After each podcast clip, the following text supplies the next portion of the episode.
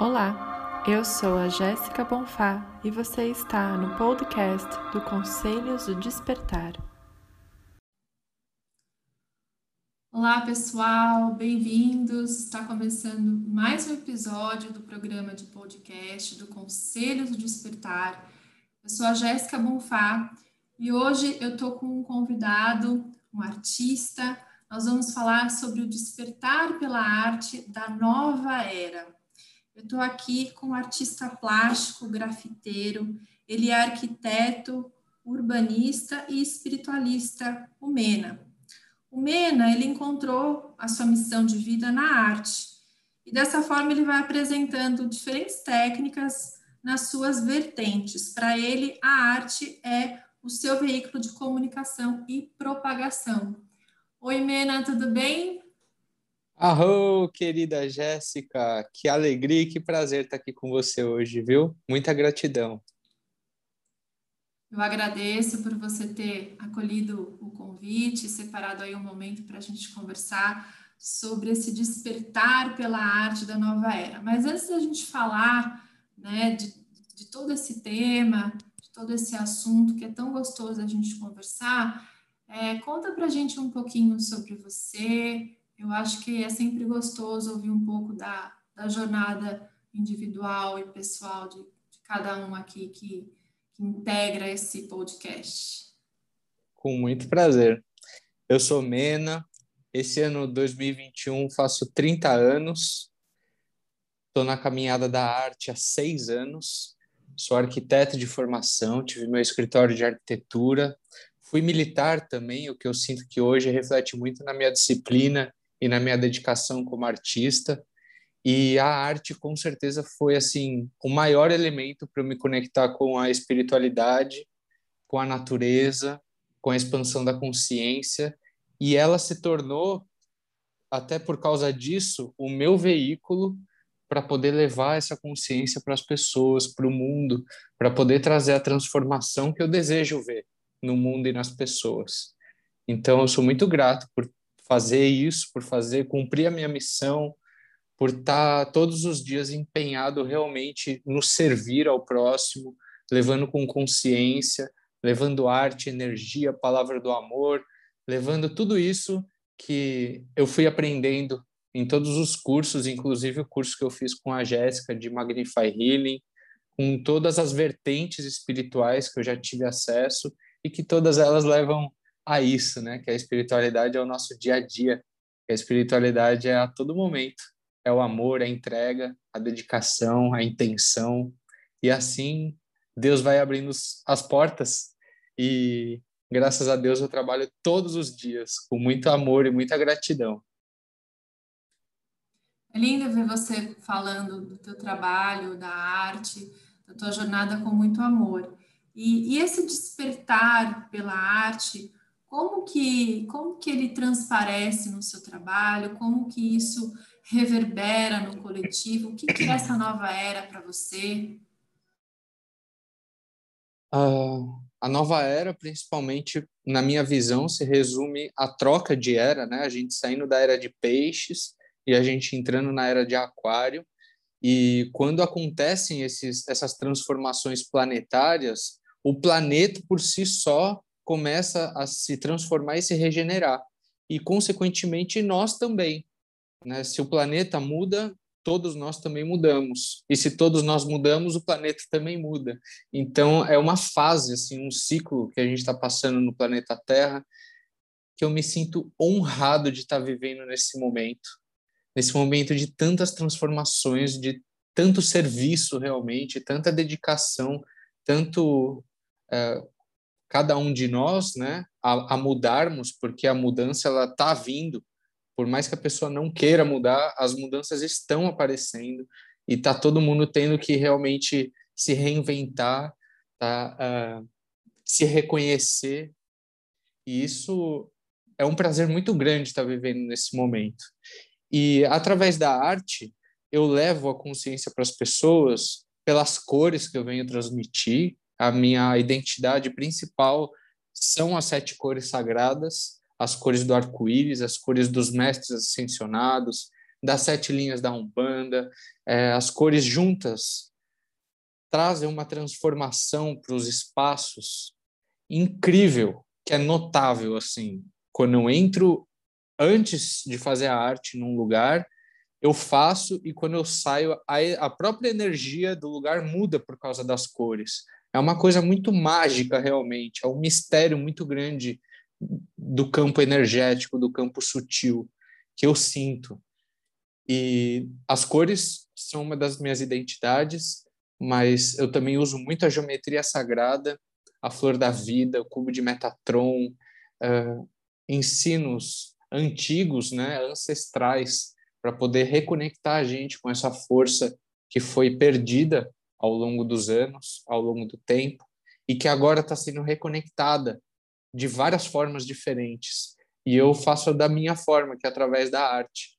Assim como, mais uma vez, no curso de Magnify Healing, eu pude entender muito mais sobre Merkabah, que também é uma geometria sagrada, sobre a própria flor da vida.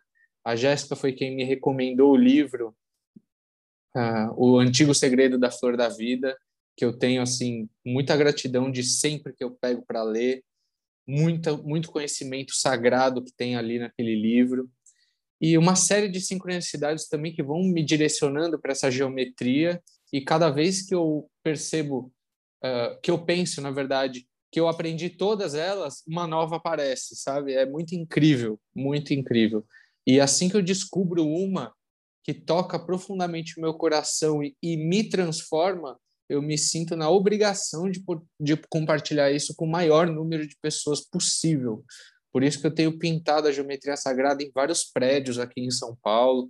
Fiz uma flor da vida gigantesca ali na Avenida Prestes Maia, num prédio de 45 metros de altura. Talvez seja até a flor da vida maior do mundo foi uma, uma transformação muito grande que aconteceu enquanto eu estava lá e em várias meditações eu tive comprovações realmente que aquela aquela flor da vida, aquele portal que eu intencionei tanto tá atuando nas pessoas. Eu já vi muitas vezes em meditação realmente aquela energia vibrando para o meio da avenida ali, todas as pessoas sendo atingidas, mesmo inconscientemente. Isso é é divino, sabe? É muito divino. E eu me sinto, mais uma vez, honrado por estar vivendo nesse momento de transição planetária. É muito mágico. É incrível. E eu sou muito grata, fico muito feliz por você é, ter conseguido integrar tudo isso, né? Eu lembro do, da tua jornada quando a gente fez o curso do Magnify Healing e essa, essa importância da geometria sagrada, das cores no, no teu trabalho.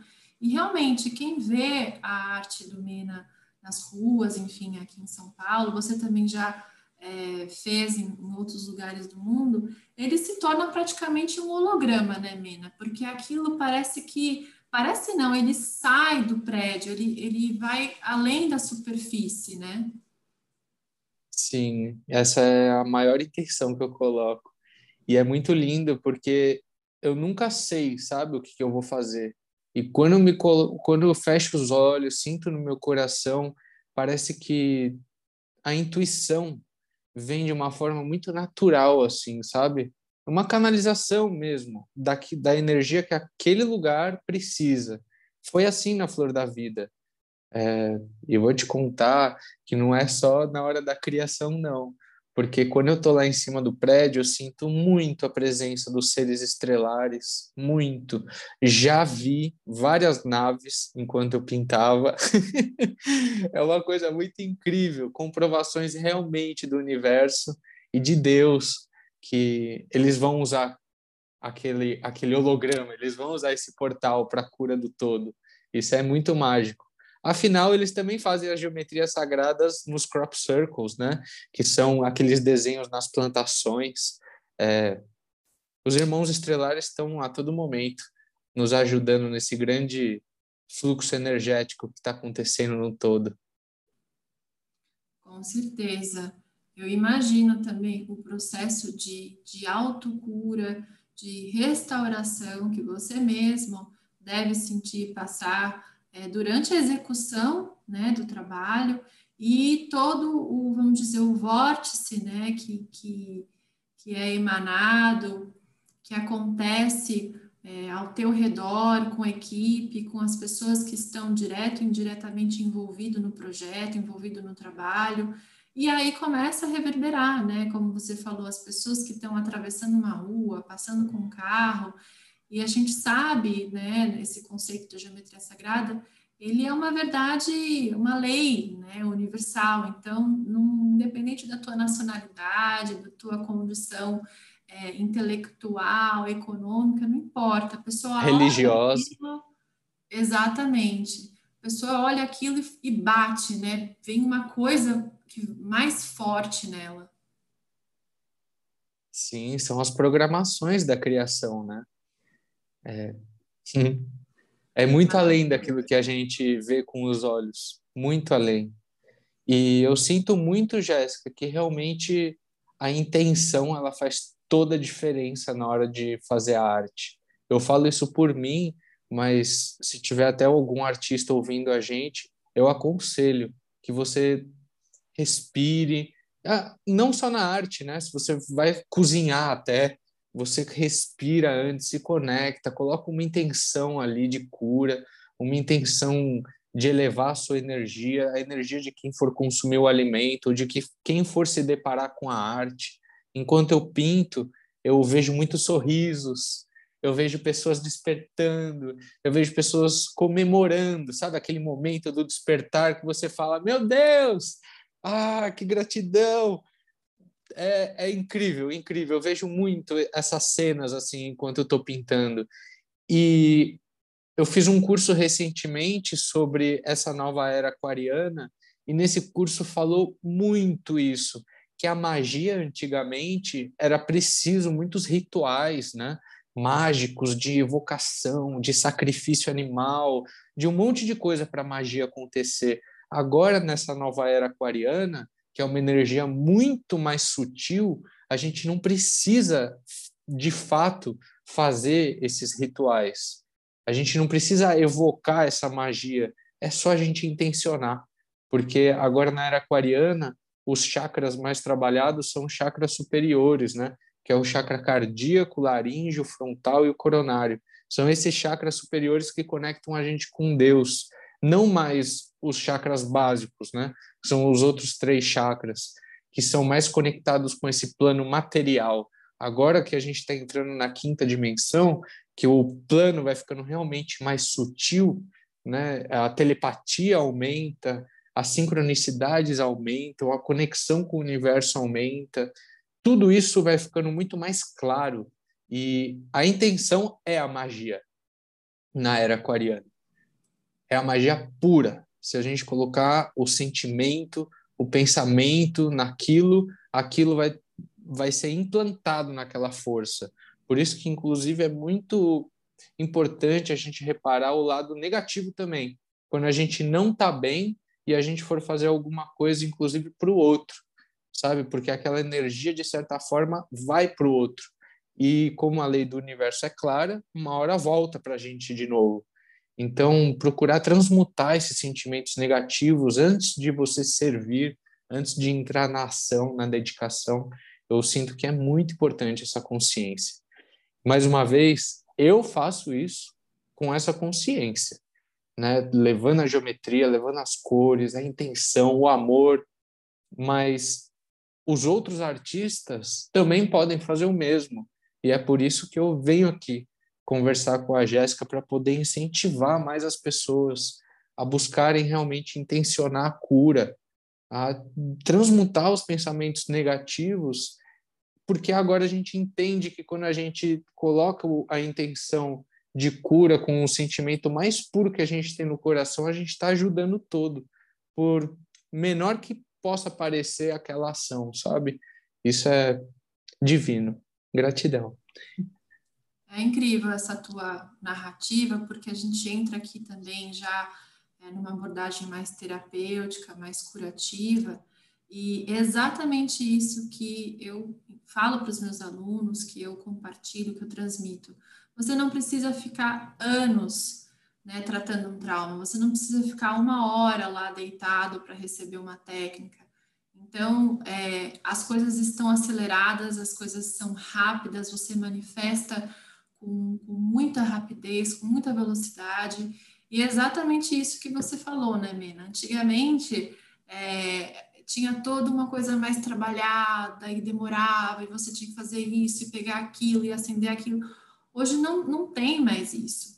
E quando a gente olha para a arte, o serviço que, que a arte é, fornece à humanidade e à Terra, também está muito ligado a gente retomar a imaginação, retomar a criatividade. E é na imaginação que eu consigo é, redespertar a compaixão comigo mesmo e com os outros, porque como que eu vou usar a compaixão se eu nem consigo me imaginar diferente do que eu sou, né? Não consigo imaginar um cenário diferente ou me colocar no lugar do outro.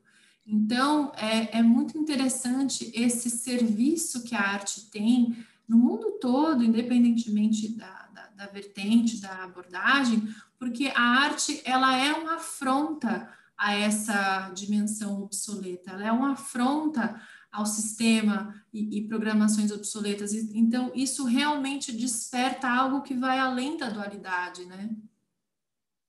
Sim, e se a gente se coloca como um canal, e se a gente se prepara como um canal, eu faço minhas práticas todos os dias que eu, que eu aprendi com o meu mestre xamânico, práticas ancestrais para poder limpar os meus canais, para poder ativar meu corpo físico, para poder realmente ficar mais próximo possível de ser um canal divino, porque assim ele se materializa, sabe? A, a, aquela energia, aquele sentimento e aquela intuição, ela simplesmente acontece.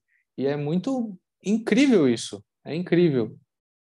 É, eu sinto mesmo que é uma reprogramação muito grande. Se acontece comigo, imagino que aconteça com muitas pessoas também. Com certeza. E falando em, em práticas, assim, como que é o, o dia que você começa um, um, projeto? Você tem algo já, né, uma prática, um ritual? Pô, hoje vou começar um projeto, vou levantar cedo, vou fazer isso, vou fazer aquilo. Como é que é? Olha, depende muito. Recentemente, esse mês agora, é, de março, eu finalizei dois prédios. Eu pintei um em seguida do outro. E foram dois prédios que ficavam um na frente do outro, mas um deles pegava sol assim até o meio-dia torrando, e o outro era o contrário, ficava sombra até o meio-dia. É, e isso foi bem interessante, porque em um deles eu trabalhei, eu chegava às seis horas da manhã para trabalhar, e ficava até umas três e meia, quatro da tarde. E esse outro, eu, eu tive que começar meio-dia a pintar e ficava até seis, sete da noite, até quando o sol estava tava presente, antes do anoitecer. E foram situações totalmente diferentes, assim. Esse que eu trabalhei à tarde, eu pude fazer muito mais as práticas na parte da manhã, o que foi muito maravilhoso para mim. E o outro, é, quando eu ia trabalhar bem cedo, eu acabava fazendo as práticas ao contrário, eu fazia à noite, quando eu chegava. E as minhas práticas são basicamente alongamento, eu pratico yoga, tento praticar todos os dias, mas às vezes o cansaço bate mais forte e eu acabo cedendo. mas no dia seguinte eu me arrependo, porque o yoga me ajuda muito, muito mesmo e faço práticas psico, psicoenergéticas, xamânicas, que eu aprendi com um xamã da Sibéria. Eu fui até a Rússia para aprender essas práticas e elas realmente mudaram totalmente a minha produção, mudaram a minha energia durante os trabalhos e eu me sinto muito mais elevado quando eu as faço. Eu as faço. Uma delas é respiração, a que eu mais uso é a respiração junto com a vibração do corpo. Então, uma respiração bem ativa e meu mestre fala shake, né, que é mexer. Mexa o seu corpo todo. E aí você respira forte pela boca, simplesmente. E vai mexendo o corpo inteiro, ativando todos os as articulações do corpo, o pulso, o ombro, o cotovelo, o quadril, o joelho, o tornozelo, e assim a energia do corpo circula mais. E em alguns momentos eu também faço meditações, gosto muito de fazer meditação guiada dos raios dos mestres ascensionados. É uma força que, nossa, que eu ganho que é incrível para eu continuar meus trabalhos, porque quando eu faço um prédio, uh, veja que às vezes são 15, 15 dias seguidos, assim, um depois do outro, oh. tomando sol, ficando lá 10, 8, 8, 10 horas, já cheguei a ficar 12 horas lá em cima do prédio pintando, pendurado, e é uma dedicação muito grande. Então, a, manter a energia elevada é muito importante. E como eu pinto na rua, a energia que não é elevada, que é a energia densa, ela tá lá implantada, principalmente no trânsito. Eu sinto, eu pinto muito na rua e eu sinto que o trânsito é a energia mais negativa que tem na cidade. Primeiro porque ele gera uma poluição muito grande, né? Então ele já está soltando ali uma poluição para o planeta que é totalmente densa e negativa, né? Não é oxigênio, é o contrário então é negativo, e o, a gente precisa do oxigênio para sobreviver. A poluição sonora também é uma coisa que influencia muito, são as buzinas, os caminhões, é, as pessoas gritando na rua, às vezes se xingando, e é uma coisa que vai batendo, sabe? Porque imagina, eu fico oito horas lá em cima, eu ouço de tudo. E eu, e eu tô lá no ponto de observador mesmo, né? Eu não tô no meio do caos, eu tô só de observador. Então, se eu não manter a minha energia elevada, como que eu vou materializar uma obra no prédio? Sabe? Como que eu vou conseguir ficar tantas horas lá e não ser atingido por essa energia? Por falar nessa energia densa também, uma das práticas que eu faço muito é evocar a presença dos meus guardiões, ter uma comunicação com eles, um carinho com eles, acender uma vela toda semana para que ilumine meus caminhos através deles, chamar eles para perto de mim. A primeira coisa que eu faço quando eu acordo é chamar os meus guardiões. Meu guardião da direita, que me conduz pelo caminho da luz, e meu guardião da esquerda, que fica atrás de mim, para me proteger de todo o mal que me serve. Essa relação que eu tenho com eles, eu sinto que eu posso andar em qualquer lugar. Assim como eu já pintei em lugares assim muito densos, no meio da Cracolândia, por exemplo. E conversei com vários usuários que estavam ali e fiz uma arte muito sutil, muito sutil. Foi assim lindo. Foi uma vivência maravilhosa que eu tive ali com eles.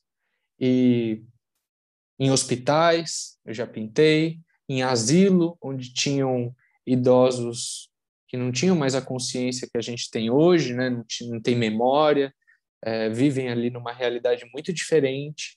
Então, eu sinto que a presença dos guardiões e do anjo da guarda assim, me leva para todos os lugares onde eu preciso ir. Todos, todos os lugares. Protegido sempre, para poder servir, porque essa é a consciência. Uau, a gente está quase chegando no fim e uma coisa de tudo que você falou, assim, uma coisa que é, me alegra muito é esse teu comportamento de integrar, né? Então eu vejo você estudando sobre Umbanda, praticando meditação e yoga, trazendo técnicas xamânicas, e é exatamente isso que, que eu gosto de, de ver, de falar, de transmitir, já não tem mais separação, né? A gente que categoriza as coisas, a gente que coloca em caixinha, então, além do teu trabalho né, é reverberar tanta cura, tanta transformação, é, ver também um artista que integra, né, que unifica e transmite isso não só no trabalho, porque eu vejo você às vezes trazendo figuras mais xamânicas, depois a geometria sagrada, depois, enfim, é, isso que você falou do sutil, do não sutil, e na tua prática, né, a pessoa que acorda e faz isso, depois faz aquilo, realmente costurando essa teia e unificando tudo isso na, na, na tua vida, né, no teu dia a dia. Isso é muito lindo, Mena. Arro, arro. Afinal, somos um, né, minha querida amiga? Sim. Somos um, realmente não há separação. Deus é um para todos. Só há manifestações diferentes né, dos ancestrais que vieram antes da gente, que interpretaram tudo isso de formas diferentes. Mas eu sinto muito que todos os caminhos que eu já busquei na minha vida, catolicismo, já busquei entender mais sobre o judaísmo, sobre a cabala, sobre o hinduísmo, sobre a linhagem egípcia, sobre a linhagem xamânica, os mestres, os seres das estrelas. Tudo está conectado. Os guias espirituais da Umbanda, os orixás, está tudo conectado. Tudo é uma coisa só. E cada um deles soma para o nosso conhecimento e para a nossa evolução espiritual. Se não somar, é porque não é do amor. Se não é do amor, não é de Deus, é do, é do homem. É verdade. então, e todas as religiões têm essa parte. Todas ah. essas vertentes que eu, que eu citei aqui, que eu já estudei, e muitas outras além, têm essa parte, sabe? Principalmente do controle. Sim. Quando o ser, quando o ser humano ele se permite ser controlado por uma coisa que ele não sente no coração, pronto, aí já não é mais divino. É verdade. Eu nunca vou esquecer, assim, que no, no final do curso, eu não sei se você se lembra, você me deu um livro. E o livro tinha essa abordagem, né, de guardião, de umbanda. E eu, eu fiquei tão tocada, porque, primeiro, claro, eu recebi um, um presente, isso, isso sempre acalenta o nosso coração, mas também por você reconhecer essa minha abertura. Então, eu achei isso muito bonito. E não tenho palavras também aqui para finalizar, além de agradecer você, agradecer todo o seu trabalho que você vem desenvolvendo e que bonito a jornada, que belo que é esse caminho que você é, vem, né, é, peregrinando, vamos dizer assim, nas ruas de São Paulo é, e nas ruas de outros países também que você marcou presença. Então fica aqui a minha, meu amor, meu carinho, meu agradecimento por você ter é, compartilhado isso com a gente e realmente ter separado um momento para esse bate-papo que foi tão bom e sempre é, abastece, né? Reabastece a nossa alma, nosso coração. Arro, gratidão. Foi um prazer muito grande conversar com você e faço das suas as minhas palavras. Também me sinto muito honrado em conhecer, em ser amigo de uma pessoa assim como você, uma buscadora da luz, uma guerreira da luz, uma servidora da humanidade, levando técnicas de cura através principalmente do Magnify Healing, com muita sabedoria e consciência, porque o seu curso saiba você que fez muita diferença na minha caminhada espiritual esse curso abriu horizontes que eu jamais imaginei que fosse abrir. Me trouxe assim uma bagagem muito linda, muito mesmo, principalmente pela compaixão, que era algo que para mim eu, eu já tinha sentido inconscientemente, mas hoje quando eu a sinto, eu lembro de Kuanin, de Mãe Maria, na hora, na hora. É uma coisa muito linda gratidão imensa e pode ter certeza que muitas dessas técnicas e iniciações que a gente fez no Magnify Healing também são aplicadas na, nas obras. Isso tudo vai criando realmente uma bagagem espiritual, né, para gente, como se fossem nossas armaduras que a gente vai se vestindo para a gente poder alinhar cada vez mais na mensagem do amor, né, que grande Jesus veio ensinar para a gente. E sermos cada vez mais seres humanos melhores. Pessoas do bem, pessoas que pensam nos outros.